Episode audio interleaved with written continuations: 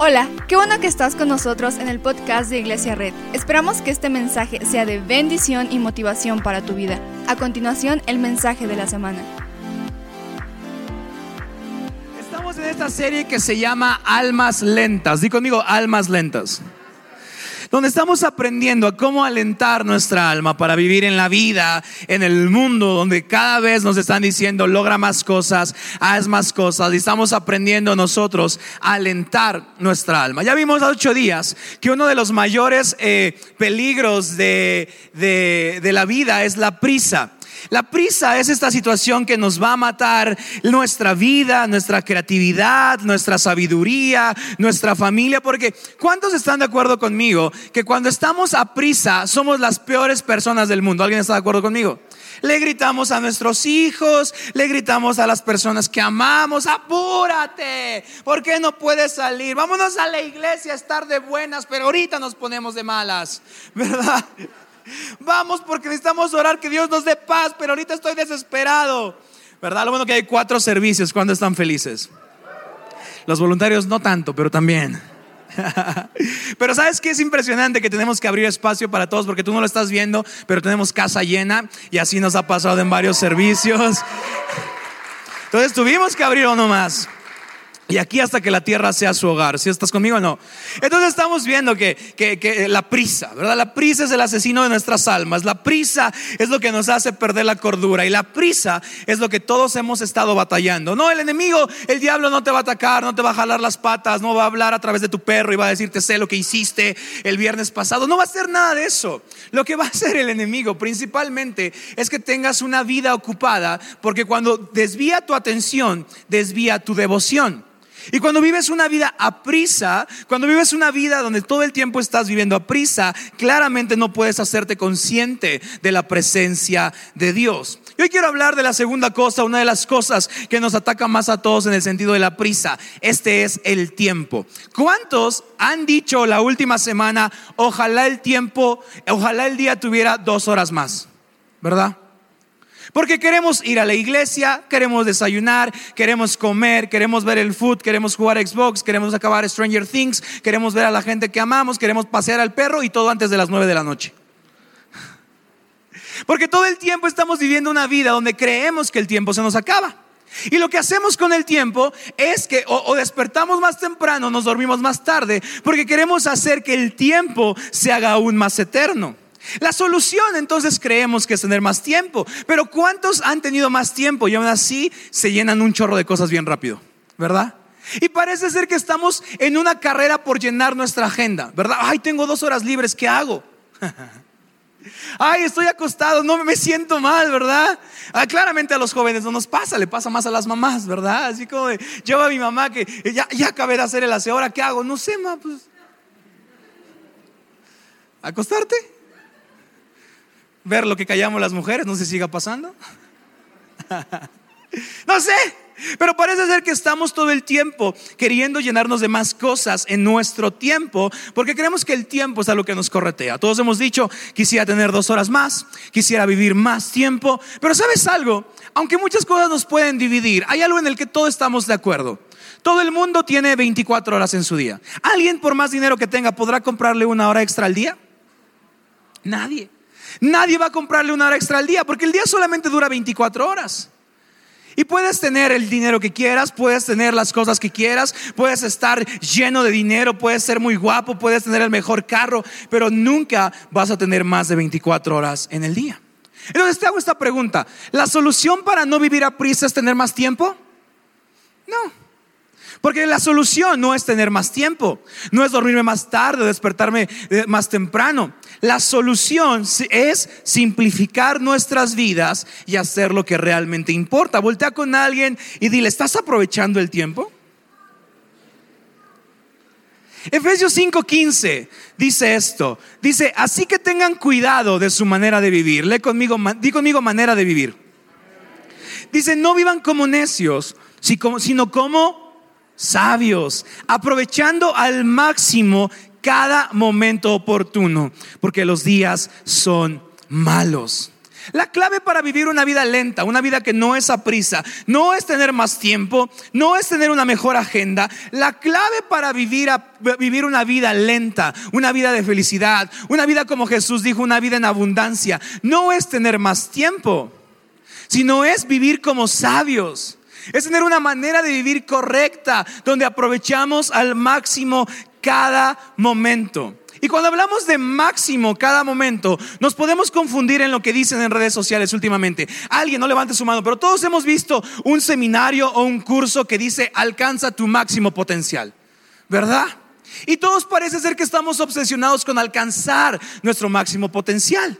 Y vamos y escuchamos a esta gente porque queremos alcanzar nuestro máximo potencial. Y para algunos es despertarte a las 4 de la mañana. Para algunos es comer en 5 minutos. Para algunos es solamente vestirte de un solo color. Y no digo que esté mal, pero solamente digo que estamos obsesionados con aprovechar el máximo nuestra vida, que creemos que aprovechar el máximo nuestra vida es alcanzar nuestro potencial. Porque estamos los humanos obsesionados con la palabra potencial. Queremos hacer lo que Dios nos creó para hacer. Soñamos con hacer lo que Dios nos creó para hacer. Soñamos con tener un yate o un coche porque creemos que eso es nuestro máximo potencial.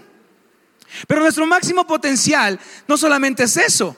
Ahora, te voy a decir algo interesante. La Biblia dice que cuando nosotros fuimos creados, fuimos creados de dos maneras. Primero, fuimos creados a la imagen de Dios. Vamos a dejarlo así. Yo lo creo, si alguien lo cree conmigo, lo puedes creer. Lo cual significa que tenemos la capacidad de soñar, de crear futuro, de ver lo que hay allá. Somos capaces de poder ver y crear un futuro mejor para nuestras vidas. Entonces, siempre podemos pensar esto, somos creados a la imagen de Dios.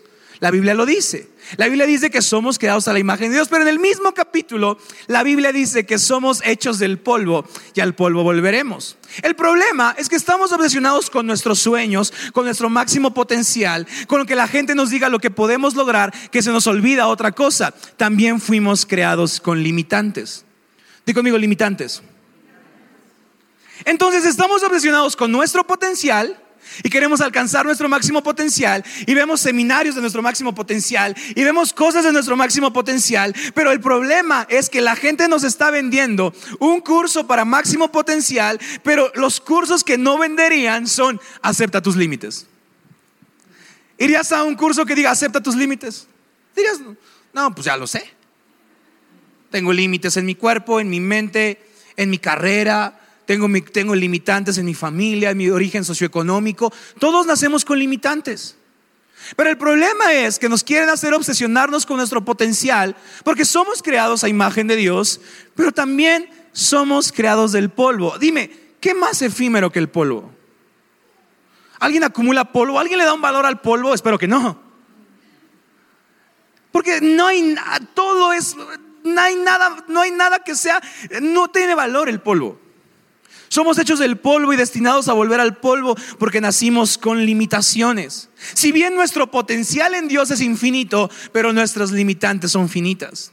Nuestros cuerpos son mortales, nuestros cuerpos viven dolor. Somos polvo e imagen. Somos potencial y limitaciones. Volta con alguien y dile, no vas a lograr todo y eso está bien. ¿Qué? ¿Qué, pastor? No me vas a decir que hoy me vas a entregar una nueva camioneta, que Dios te va a bendecir y que vas a tener el coche de tus sueños. Quizá no. Porque si bien naciste con sueños, también naciste con límites. Y uno de los límites más grandes que tenemos es que nuestro día tiene 24 horas. Pero la cultura en la que estamos naciendo, en la que estamos creciendo, quiere transgredir los límites. Los quiere romper, quiere engañarlos, quiere no aceptarlos porque quiere intentar ser como Dios. Quiere, quiere engañar el tiempo y el espacio para intentar estar en dos lugares a la vez, para poder hacerlo todo y lograr todo e ir a todos lados, agradar a todas las personas y hacer todo en esta vida, todo lo que nuestro potencial está diciendo. Y en Instagram y en Facebook estamos viendo videos de gente que nos dice, tienes un gran potencial, tú lo vas a lograr, lo vas a conseguir. Y parece ser que le damos likes a esto, pero un mejor video sería, tienes potencial, pero también tienes límites. Y hay cosas que no vas a lograr en la vida y eso está bien. Porque no el, no el pecado entró al mundo en un corazón lleno, lleno de prisa. Dios le dice a Adán y Eva, son como yo, pueden hacer las cosas que yo, pero Eva quería tan rápido las cosas que dijo, no, mejor nos comemos una manzana y le aceleramos todo. Porque el pecado entra a través de la prisa. No puedes lograrlo todo y eso está bien. A veces tienes que aceptar que no puedes tener una hora más para alcanzar a un cliente, que no puedes tener una hora más para trabajar más. A veces tienes que aceptar que tienes límites. Pregúntate esto, ¿cuánto estás al borde de tus límites? Hoy tenemos que aceptar que tenemos límites, somos humanos, el tiempo y el espacio nos limitan. Y lo interesante es que pensamos que encontraremos a Dios en nuestro potencial. La realidad es que encontraremos a Dios en nuestras limitaciones. Es en lo que no podemos hacer donde Dios nos muestra lo que Él puede hacer. ¿No su palabra dice que su poder se perfecciona en nuestra debilidad? No dice que es en nuestros límites donde nosotros lo encontramos. No es acerca de lo que puedo lograr o conquistar. No es acerca de hacerte una persona súper exitosa. Es acerca de aceptar tus límites. Y encontrar un llamado y un propósito en lo que no podemos lograr. Porque cuando encontramos lo que no podemos lograr, nos rendimos ante Él. Y lo que más nos limita a todos es el tiempo.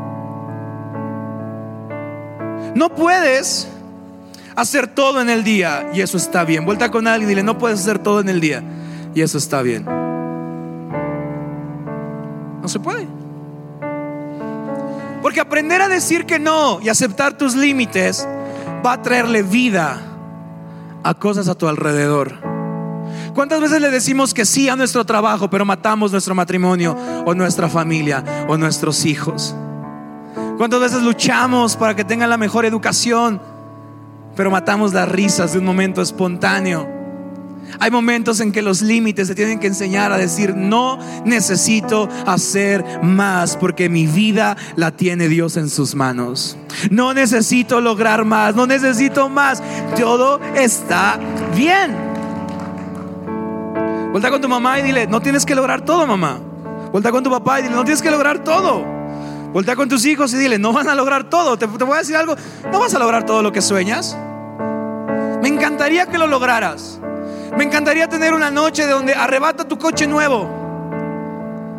Pero somos personas con límites. Y el poder de Dios se va a perfeccionar en cuanto aceptemos nuestros límites. El poder de Dios se va a hacer grande en tu vida cuando sepas que tienes límites, pero en esos límites Dios se va a hacer más grande y estará contigo y avanzará contigo y todo estará bien, porque las cosas que no puedes lograr, Él se hace más grande. Sabes, hemos leído esta frase de magnificar a Dios. ¿Alguien le ha escuchado magnificar a Dios? Pensamos que es decir que es muy grande. Pero ¿sabes cuál es la realidad de magnificar a Dios? Es magnificar para los millennials y los generación Z es cuando le haces zoom a tu pantalla, algo. ¿Ya entendieron? Ya. Entonces, ¿qué es magnificar? Darle zoom así, como quiere cuando quieres ver la foto de alguien, a ver. ¿Quién está en esta historia? Captura de pantalla y zoom, a ver. Lo hacen, no se hagan. Eso es magnificar. Hacer más grande algo que vemos chiquito. ¿Estás conmigo? Cuando magnificamos a Dios, es aceptar nuestros límites y hacerlo más grande cuando lo estamos viendo chiquito. Es decir, Dios, no puedo hacer esto. No puedo alcanzar más, no puedo subir mi ingreso, no puedo subir mis ventas, no puedo hacer nada que suceda. Y es ahí donde le doy suma a Dios y le digo, hazte más grande porque mis límites dan aquí. Hazte más grande, hazte grande, necesito verte. O sea, magnificar para que me entiendan, hombres y mujeres, es estoquear una historia, grabarla, hacerle zoom y decir quién es. Ahora eso, pero con Dios. o sea, que tus habilidades de stalker te sirvan, te sirvan de algo. Las mujeres no se están riendo aquí. Entonces, magnificar a Dios es eso, vivir nuestros límites y decirle a Dios, hazte grande, porque mis límites no pueden. Y todos tenemos un límite físico. Siempre va a haber alguien más preparado, con más dinero, más guapo no creo. Pero siempre habrá alguien mejor que tú y es ahí en tus límites donde dices no puedo, donde le dices a Dios hazte grande. Vive como sabio, dice Efesios 5:15, por favor, en pantalla. Pero aparte dice, ten cuidado de tu manera de vivir. Di conmigo manera de vivir. Ahora, ¿cómo aprovechamos el tiempo? Esa es la pregunta grande del día de hoy. ¿Cómo aprovechamos el tiempo? Con nuestra manera de vivir. Todos queremos descansar, pero no vivimos una manera de una manera que nos permita descansar. Todos queremos disfrutar a nuestros papás, a nuestros hijos, a la gente que amamos, pero eso no sucede por arte de magia. Los necios, como dice la palabra, buscan aprovechar el tiempo sin hacer nada en su manera de vivir. Los sabios, al contrario, cambian su manera de vivir y aprovechan al máximo cada momento oportuno. Dice, porque los días son malos. En la traducción podemos entender manera de vivir y aprovechar al máximo el tiempo como tres cosas. Uno, redimir el tiempo, que sería aprovecharlo. Dos, aprovechar el máximo cada oportunidad. Y tres, sacar el máximo disfrute a cada momento que tenemos en nuestras vidas. ¿Cuánto les gustaría vivir y aprovechar la vida al máximo? ¿Cuánto les encantaría? Pues ¿qué creen? Jesús dijo eso. Yo cada que veo un post donde dice, así como es que tienes que aprovechar tu vida al máximo. Oh, ¿en serio, Sherlock? Jesús lo dijo hace dos mil años. No lo dijo el gurú de hace 25. No lo dijo porque tiene una barba cool. Lo dijo Jesús. Jesús dijo, quiero y he venido a que tengas una vida y vida en abundancia. No sé tú, pero eso se parece mucho a vivir bien. A vivir bien. Pero no hemos, le hemos puesto sinónimo a vivir bien con estar más cómodos. Con tener una Alexa que nos prenda y apaga las luces. Dios bendiga a las Alexas.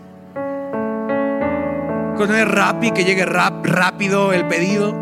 Eso no es vivir bien, mis amigos. Vivir bien, como el sermón del monte lo dijo Jesús, dijo, bendecidos los pobres en espíritu. Dios les dio, Jesús les dio dinero.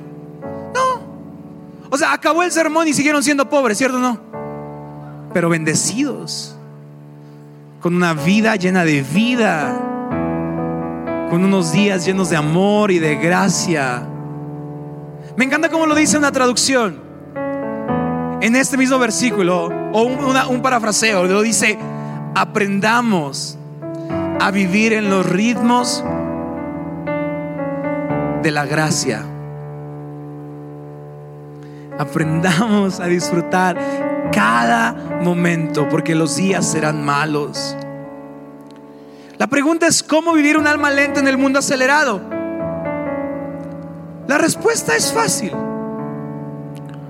siga a Jesús. ¿Cuántos quieren vivir bien? Alguien levanta su mano. Muy bien. Pero vivir bien no significa que tienes el nuevo PlayStation, lo cual invítame a tu casa un día. Pero vivir bien no significa que te vas a Cancún cada verano, lo cual está chido. Pero vivir bien, es, Jesús lo dijo, es tener una vida y una vida en abundancia. Entonces, ¿a qué maestro crees que tenemos que seguir para vivir bien y en abundancia? ¿A un gurú en Instagram? No. ¿A un hombre? No. A Jesús. Me encanta porque a veces vemos a Jesús como o llorando o haciéndole así, ¿verdad? O de otra manera, con un perfil griego aquí bien guapo y dices, órale, el Jesús estaba bien galán, hasta ojo verde y azul, órale. Pero rara vez hemos entendido que Jesús también era un líder tan calmado que vivía una vida en abundancia. O sea, Jesús no podía decir, vive vida en abundancia y no vivirla en la abundancia. Yo creo que Jesús vivió una vida en abundancia. ¿Alguien lo cree conmigo? Entonces Jesús nunca iba a prisa. La agenda de Jesús estaba llena, pero nunca estaba corriendo. Nunca vemos un versículo que le dijera, ay Pedro, apúrate, ya cambiaste los zapatos cuatro veces. No se subía al burrito y decía, órale, vámonos. Era tan a su tiempo que su amigo se murió cuatro días.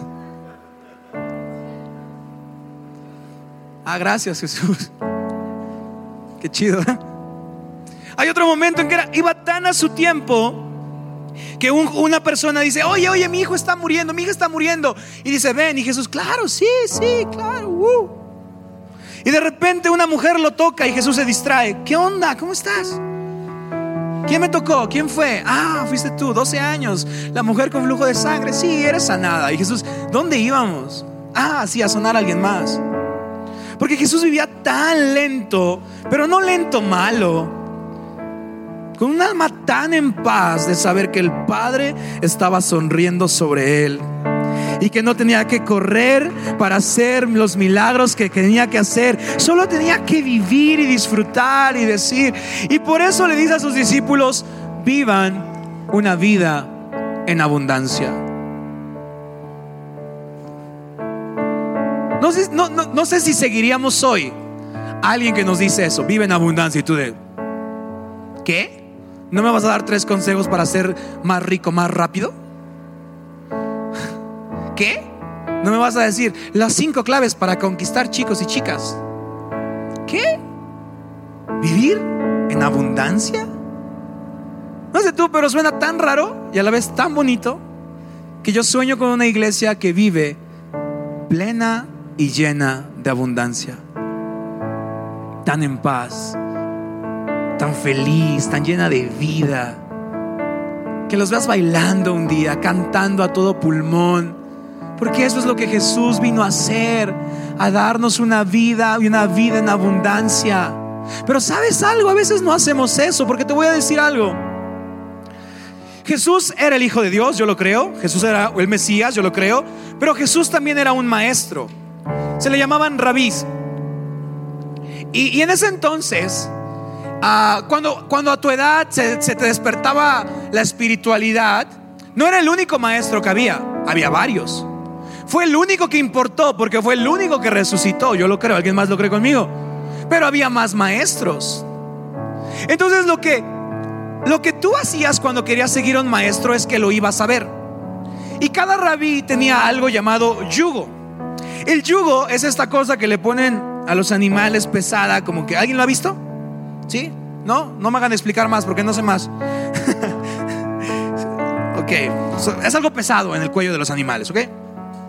Pero e, eso es el yugo. Pero en este entonces, en esa traducción, en este entorno, el yugo era un set de enseñanzas que cada rabí tenía y cómo aplicarla a la idea de cómo ser humanos.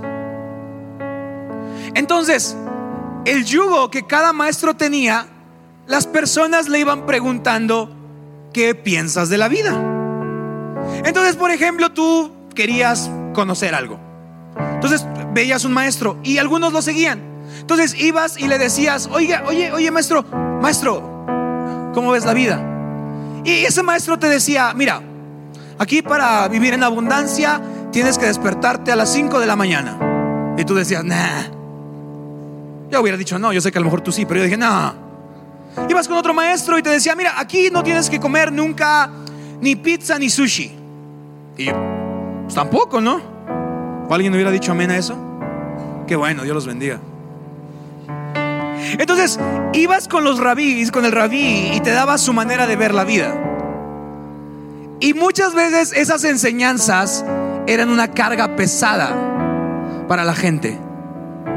Porque para acercarse a Dios tenían que hacer tanto muchas cosas todo el tiempo que se volvía cansado. O sea, era un set de enseñanzas de cómo cada maestro veía la vida.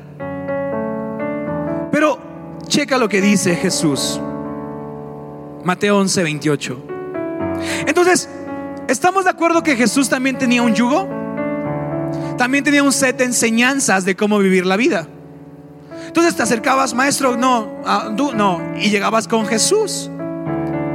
Y dice Mateo 11, 28, dice, vengan a mí todos ustedes que están cansados y agobiados, y yo les daré descanso.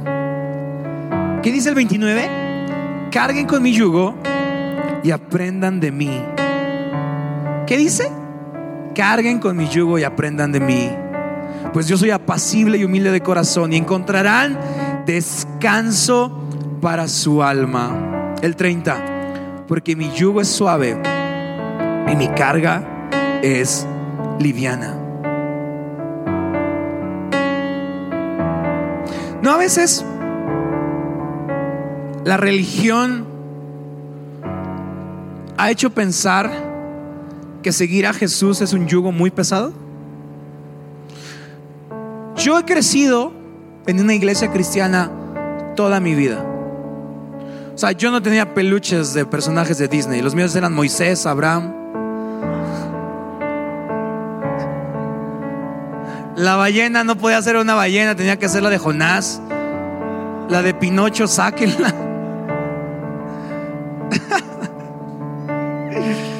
Hasta mis biberones tenían ahí versículos bíblicos. no vi los Power Rangers hasta los 25 años. Pueden burlar, pero es en serio. Y mi papá le está dando mucha pena este momento. todos véanlo para que se ponga más rojo. y toda mi vida crecí pensando que seguir a Jesús era muy pesado. Muy pesado de cumplir. Muy pesado de avanzar. Pensé que había que estar todos los días en la iglesia y levantarme a orar con mi abuelita a las 4 de la mañana y escuchar enlace todo el día.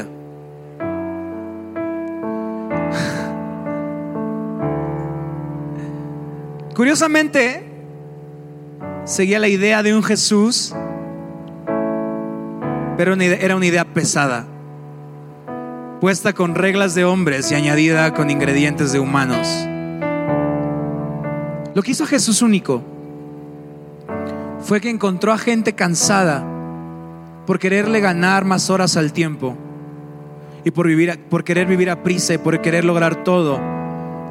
Y un día se paró y dijo, checa esto. O sea, no dijo, ¿alguien se siente triste? No dijo, ¿alguien quiere ser más rico? Se levantó y dijo, hola, ¿alguien está cansado? Uf. Wow. Todos en nuestra vida hemos estado cansados por querer lograr, alcanzar y ganarle horas al día. Por eso Jesús les dice, ven a mí ustedes que están cansados y agobiados, y yo les daré descanso. El tiempo nos cansa, mi amigo, mi amiga. El tiempo nos agobia, nos agota. El estilo de vida de Jesús le da descanso a nuestra alma. ¿Cuál es el antídoto de vivir, de vivir una vida a prisa? Jesús. El descanso para nuestra alma. El 29, carguen con mi yugo y aprendan de mí. Di conmigo, aprendan de mí. ¿Qué dice aprende de mí? Dice, vuélvete un aprendiz de mi estilo de vida. Vuélvete un alma ligera. Porque la carga de Jesús es suave, es liviana. La carga de Jesús no cansa. Al contrario, al que está cansado y le da vida. Al que se siente a prisa, hoy le da vida. Al que siente que no ha logrado muchas cosas, hoy le da vida. Mi amigo, si sientes que no has logrado lo que quieres, si no estás donde querías, si no estás, no estás viviendo lo que soñaste, estás en el lugar correcto. No te vamos a repartir camionetas, cuentas de banco, televisiones. Estamos siguiendo al maestro que reparte algo mejor. Cargas livianas y llenas de vida para aquel que hoy se siente cansado cada que hoy alguien se siente cansado.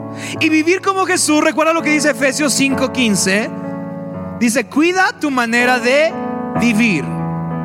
Cuida tu manera de vivir. Entonces nosotros entendemos hoy que nuestra manera de vivir tiene que ser la vida de Jesús. No podemos añorar la vida de Jesús sin añorar su manera de vivir. Y él se retiraba a orar, se retiraba a descansar. Una historia bien famosa es la tormenta se estaba cayendo y él estaba durmiendo bien rico. Jesús se levantó y dijo, ay, ¿qué quieren? No manchen. Dejen descansar. Me acabo de echar un coyotito y mi mamá ya me mandó a lavar los trastes. Órale. Ser como Jesús es vivir una vida ligera. Porque así Él sanará nuestra alma. Es todo lo que Jesús quería hacer. Sanar tu alma a un nivel profundo. Sana tu alma. Tienes mucho potencial. Pero entre el potencial y tus limitantes está tu alma.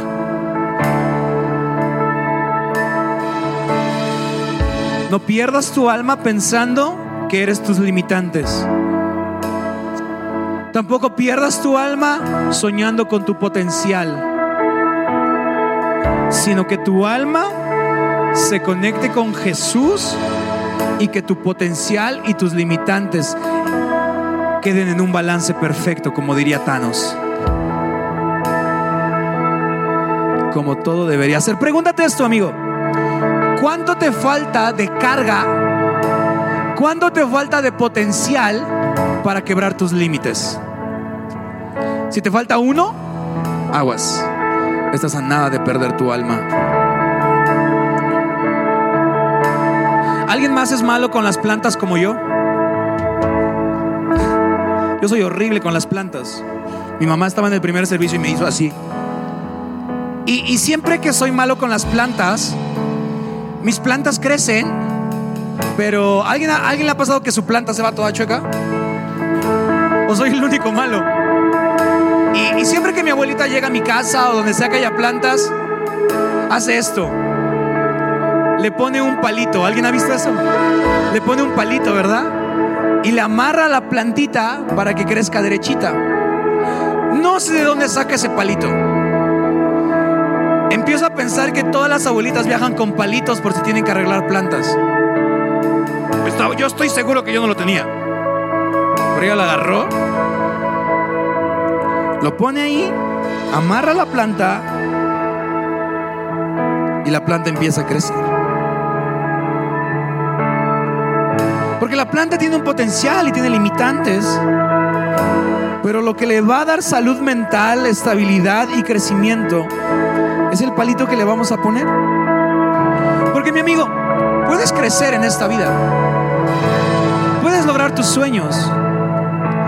Pero siempre para creer, crecer derechito, Jesús dijo, cuando hablaba de, una, de un viñedo, cuando hablaba de un árbol de uvas, dice, desconectados de mí, nada pueden hacer.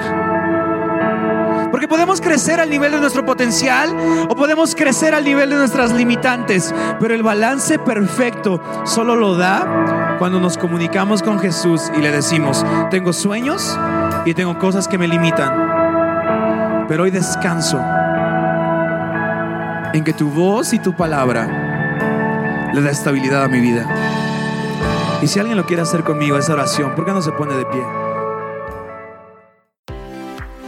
Muchas gracias por acompañarnos. Subimos contenido semanalmente, así que suscríbete y síguenos en redes sociales. Te dejamos los links en la descripción. Nos encanta pasar tiempo contigo, así que si estás en Tlaxcala, no olvides visitarnos este domingo.